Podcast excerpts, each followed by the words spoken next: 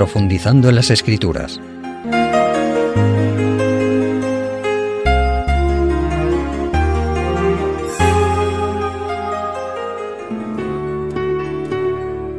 Amigos radioyentes, en nuestro anterior tema leímos el sabio consejo del apóstol Pablo en la carta a los Efesios, en el capítulo 6, para vencer las tentaciones y enfrentarnos al mal que nos rodea. Hoy retomamos este importante tema. Vamos a leer en la misma carta a los Efesios, capítulo 6, pero ahora en los versículos del 13 al 17, donde el apóstol inspirado por Dios nos dice, Por tanto, tomad toda la armadura de Dios para que podáis resistir en el día malo, y habiendo cumplido todo, estar firmes. Estad pues firmes, ceñidos vuestros lomos con la verdad, y vestidos con la coraza de la justicia, y calzados los pies con el apresto del Evangelio de la paz. Sobre todo, embrazando el escudo de la fe, con que podáis apagar los dardos encendidos del maligno, y tomad el yelmo de la salvación y la espada del Espíritu, que es la palabra de Dios. El consejo del apóstol es que como nos enfrentamos a malicias espirituales, como vimos en el anterior tema, solo lo podremos vencer con éxito si utilizamos toda la armadura de Dios, ya que el mal desgraciadamente está tan arraigado en nuestro mundo y ya es considerado como algo normal, que solo con un poder superior al humano, el poder divino, puede ser superado. Sí amigos, observamos que el apóstol hace aquí alusión a las armaduras antiguas que usaban los guerreros y soldados de entonces. Recordemos el casco, el caso, perdón, del enfrentamiento de David contra el gigante Goliat, como nos lo cuenta el Antiguo Testamento. Goliat consideró que su oponente, un jovencito, no tenía nada que hacer frente a él y se quitó el casco, o parte de él. Lo que aprovechó David, ese joven pastor diestro en el arte de usar la onda, para dirigirle una piedra a la cabeza que resultó mortal para el gigante, lo que propició la victoria de Israel sobre sus enemigos. El ser humano, el cristiano, también es moralmente débil. Por sus fuerzas no puede vencer el mal. Jesucristo dijo, sin mí nada podéis hacer. Por ello se nos aconseja tomar toda la armadura espiritual que Dios nos ofrece para vencer el mal y la tentación, no parte de ella, sino la armadura completa. En la armadura del soldado romano de la época del apóstol Pablo aparece algo que parecería poco importante, pero no lo era. Se trata del cinto. Por ello dice, ceñidos con la verdad. Ese cinto mantenía unida todas las partes de la armadura y así no estorbaban el movimiento del soldado. Se ha dicho que la verdad es algo abstracto. Aquí el apóstol habla de la verdad de Dios, no de nada abstracto. La verdad de Dios obrando en el hombre. Jesucristo dijo que Él era la verdad y su palabra, las Sagradas Escrituras, también lo eran, añadió. En el mundo dominado por el padre de mentira, el diablo y Satanás y sus huestes, Dios nos ofrece la única verdad absoluta que procede de Él, y tristemente esta es la que la mayoría de la humanidad desecha y a veces desprecia como inútil y hasta como ridícula. Por ello los problemas de la humanidad van en aumento, porque la ley de Dios es ignorada olímpicamente, se mata, se roba, hay violencia, se miente casi cada vez que se habla en muchos casos. Sigue diciendo el apóstol Pablo que nos vistamos con la coraza de justicia. Es el siguiente consejo que nos da. La coraza protegía el corazón y otros órganos vitales del soldado.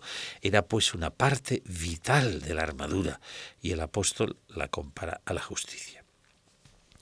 Algunos comentaristas bíblicos ven aquí la justicia de Cristo que cubre como un manto al creyente, al Hijo de Dios. Otros ven la lealtad personal del cristiano a los principios morales de la palabra de Dios. Yo creo, amigos oyentes, que ambos aspectos de la justicia son imprescindibles para la victoria sobre el mal y la tentación, y probablemente el apóstol tuvo ambos en su mente. Si habláramos de la justicia humana, casi tendríamos que comenzar a sacar el pañuelo para llorar, ¿no? Cuando alguien pretende ser justo y lo intenta, la mayoría van contra él. Tristemente, al haberse apartado el hombre de los principios divinos, la justicia humana es una triste comparsa. Generalmente favorece a los ricos y a los poderosos y se ensaña con los pobres y desheredados, aunque afortunadamente siga habiendo quienes, como escribió Elena Gould Harmon de White, se mantienen de parte de la justicia y la verdad, aunque se desplomen los cielos pero estos son una minoría. ¿De qué lado estoy yo? ¿De qué lado estás tú, amigo oyente? En el versículo 15 de Efesios 6, el apóstol nos invitaba a calzar nuestros pies con el Evangelio de paz. Qué consejo más singular, ¿verdad? Se sabe que los soldados romanos se protegían las piernas con una especie de canilleras llamadas grebas y calzaban sandalias con las que estaban bien aferrados o afirmados al suelo y les daban firmeza, esa firmeza que necesitaban en la batalla, en la lucha. El Evangelio son las buenas nuevas, buenas noticias de salvación del pecador. Si acepta a Jesús como su Salvador personal, confía en Él y le sigue. Como Jesús invitó a Mateo y a tantos otros a seguirle. La paz interior que viene de la seguridad del perdón divino al pecador arrepentido es básica en la vida cristiana. Y el Evangelio de Cristo la ofrece generosamente a todo aquel que lo acepta y aplica en su vida. El Evangelio de paz nos dice que esta muerte a la que unos temen y a otros infunde respeto no será eterna si creemos en Jesús y en su palabra. Será, amigos, solo un sueño hasta la resurrección de los justos. En el versículo 16 se nos recomienda con la frase sobre todo, que indica su importancia, que utilicemos con destreza el escudo de la fe. Sí, amigos oyentes, la fe, la confianza en Dios y en su poder divino para darnos la victoria frente al mal es imprescindible en la lucha frente a la tentación. El escudo del soldado romano era grande, y algo más largo que ancho, hecho de madera y cubierto de cuero, según algunos comentaristas, sus medidas aproximadas eran entre un metro veinte y 0,60. Era una medida suficiente para cubrir el cuerpo del soldado. Los dardos eran las flechas que tenían que enfrentar los soldados romanos, pero para el cristiano son los dardos del maligno, de nuestro enemigo, el tentador, que forma parte de esas malicias espirituales en los aires de las que nos habla el apóstol en Efesios 6 y nos referimos en el tema anterior. Una pregunta importante en este momento es, ¿cómo tener o adquirir fe y confianza en Dios? La respuesta de las Sagradas Escrituras es bien conocida. La fe viene por el oír atentamente la palabra de Dios y añadamos aplicarla a nuestra vida. Viene a través de una relación verdadera con Dios. Vamos a leer un texto que hallamos en la carta a los Hebreos en el capítulo 11 y en los versículos del 1 al 3, donde nos habla de la fe. Dice así, ahora bien la fe es la firme seguridad de las realidades que se esperan, la prueba convincente de lo que no se ve porque por ella alcanzaron buen testimonio los antiguos. Por la fe entendemos que el universo fue enteramente organizado por la palabra de Dios, de modo que lo que se ve fue hecho de cosas no visibles. Qué definición, yo diría, más magistral, más maravillosa de lo que es la fe.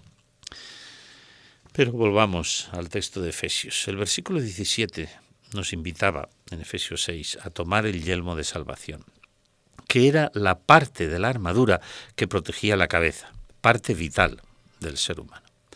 En la cabeza está el cerebro, sede del raciocinio y pensar del hombre. Protegemos nuestra mente de tanta, entre comillas, basura, de tantas influencias perjudiciales que nos rodean en el aspecto moral. Sabemos decir no cuando algo no nos conviene reflexionemos en estas preguntas. Amigos oyentes, como decíamos antes, si el gigante Goliat no se hubiera quitado el casco, David no hubiera obtenido su objetivo. El exceso de confianza es la perdición del ser humano. ¿No habéis oído decir, esto a mí no me perjudica?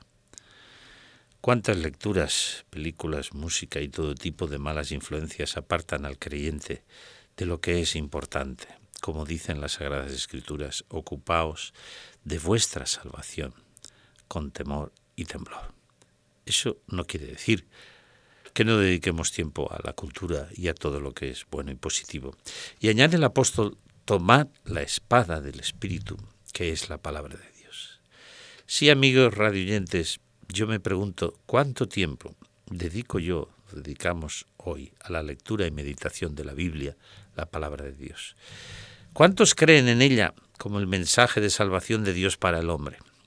Jesucristo dijo, escudriñad las escrituras, porque a vosotros os parece que en ellas tenéis la vida eterna, y ellas son las que dan testimonio de mí. Dice un himno cristiano, la Biblia nos habla de Cristo y de su muerte en la cruz. Su santa palabra ha dicho que Él pronto vuelve en luz.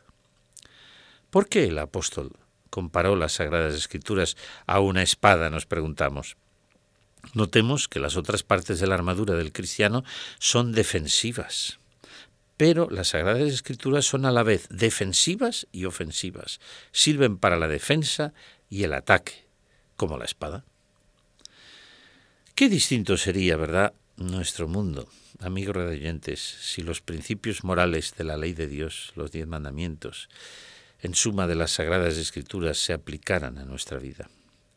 Por supuesto, aplicando siempre el texto al contexto histórico y a lo que se nos dice antes y después de lo que estamos leyendo, como al resto de la palabra de Dios. Sin olvidar que la Biblia es también un libro de historia del antiguo Israel y los errores humanos que nos cita son para que los evitemos y no para que los imitemos. Y para mostrarnos lo que le sucede al hombre cuando se aparta del camino recto, trazado Dios. Vamos a leer un texto importante. Ese texto lo hallamos en la segunda carta del apóstol Pablo a Timoteo. Timoteo era un discípulo del apóstol que tuvo un privilegio. Vamos a ver qué privilegio era este. Segunda de Timoteo, capítulo 3, versículos del 15 al 17. Leemos ahí y que desde la infancia sabes las sagradas escrituras, las cuales te pueden hacer sabio para la salvación por medio de la fe que es en Cristo Jesús. Y añade, toda escritura es inspirada por Dios y útil para enseñar, para redarguir o convencer, para corregir, para instruir en justicia, a fin de que el hombre de Dios sea enteramente apto, bien pertrechado preparado para toda buena obra. Vemos que aquí el apóstol Pablo felicita a su joven discípulo Timoteo por el privilegio que tuvo de tener una madre y una abuela cristianas que desde niño le enseñaron las sagradas escrituras. No le contaban fábulas ni historias irreales, como a veces hacemos con los niños, sino las historias bíblicas reales de las que él podía aprender grandes enseñanzas y aplicaciones para su vida. Y como hemos leído, el apóstol Pablo le dice a su joven discípulo que esta enseñanza puede hacerle sabio para lo más importante, para la salvación por la fe que es en Cristo Jesús. No son las novelas escritas por gente humana, pecadora, las que nos acercarán a Dios y a su salvación, sino todo lo contrario a veces. Claro que hay buenos libros, como decíamos antes, aparte de la Biblia, pero esta es el libro de los libros. Es la verdad, como dijo Jesús. Es la espada del Espíritu, como nos ha dicho el apóstol Pablo, como acabamos de ver, la cual hemos de saber manejar. ¿Qué tiempo dedicamos al estudio de las Sagradas Escrituras. En principio me dirijo a creyentes, pero incluso para los demás, el estudio y la lectura de la Biblia puede ser tan positivo. Y un día, amigos, podéis descubrir que es la palabra de Dios. Mis amigos radioyentes, yo os invito a usar toda la armadura de Dios, como nos invita el apóstol Pablo en Efesios 6. No una parte, sino toda, para ser victoriosos en nuestra vida. Victoriosos frente a la tentación, victoriosos frente a las asechanzas del mal que nos rodea y del que a veces no somos conscientes. Leamos cada día una porción de las Sagradas Escrituras, hagámoslo con oración. Pidamos la presencia del Espíritu Santo para que nos guíe a comprender esa verdad y la podamos aplicar correctamente en su debido contexto a nuestra vida. Deseo que Dios nos bendiga en este noble objetivo. Veréis, veremos cómo nuestra vida cambia para bien y vuestra fe y confianza en Dios va en aumento. Recordad, como se ofrece desde esta emisora, que hay a vuestra disposición unos cursos gratuitos por correspondencia que os ayudarán en el conocimiento de la Biblia. Podéis pedirlo. Que Dios os bendiga y hasta el próximo encuentro. Conoce nuestros interesantes cursos en www.ofrececursos.org y solicita los que más te interesen de forma totalmente gratuita y sin ningún compromiso. Recuerda www.ofrececursos.org.